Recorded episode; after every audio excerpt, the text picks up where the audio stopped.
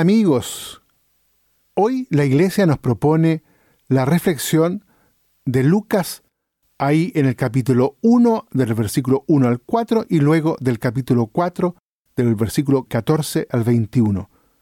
Son dos textos distintos que complementándose mutuamente ofrecen una visión general de todo el Evangelio. La primera parte es el prólogo de Lucas y transmite la intención del propio evangelista. El segundo ha condensado su interpretación más radical de Jesucristo. Por este prólogo sabemos lo que es un evangelio. Como punto de partida están los hechos que se han verificado entre nosotros, como dice el texto. Con esto se quiere aludir fundamentalmente a los acontecimientos de la vida de Jesús, aunque se incluyan también los sucesos de la historia de la Iglesia, tal como han sido recogidos en el libro de los Hechos. Sobre esa base se han elaborado las tradiciones transmitidas por los testigos y mensajeros. Lucas ha recogido en parte las mismas tradiciones incluidas en Marco y Mateo, reflejando de este modo aquello que en la iglesia antigua se decía de Jesús y de su obra. Sobre ese fondo de historia y tradición, el evangelista Lucas ha elaborado su evangelio, componiéndolo de forma cuidadosamente elaborada y de un modo profundamente hermoso.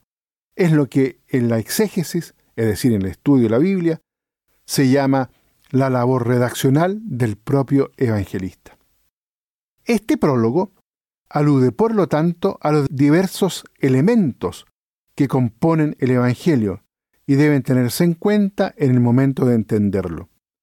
Como punto de partida están los hechos de la historia de Jesús, en la que Dios nos ha ofrecido su rostro y su palabra.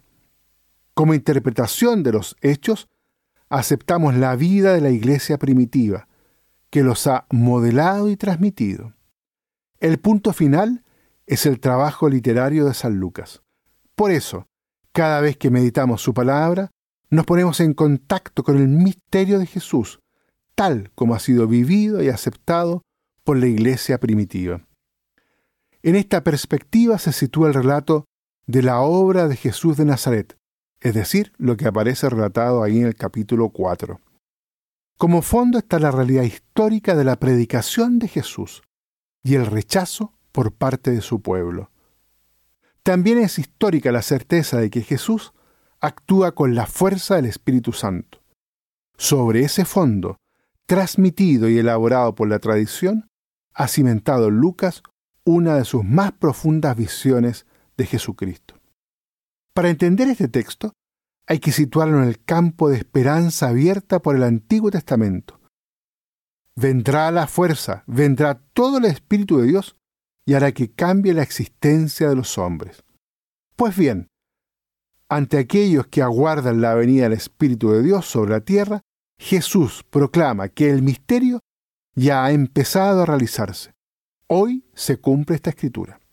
Esto significa que para la iglesia primitiva y para Lucas, la venida de Jesús supone el cambio decisivo de la historia, el cumplimiento de toda la esperanza.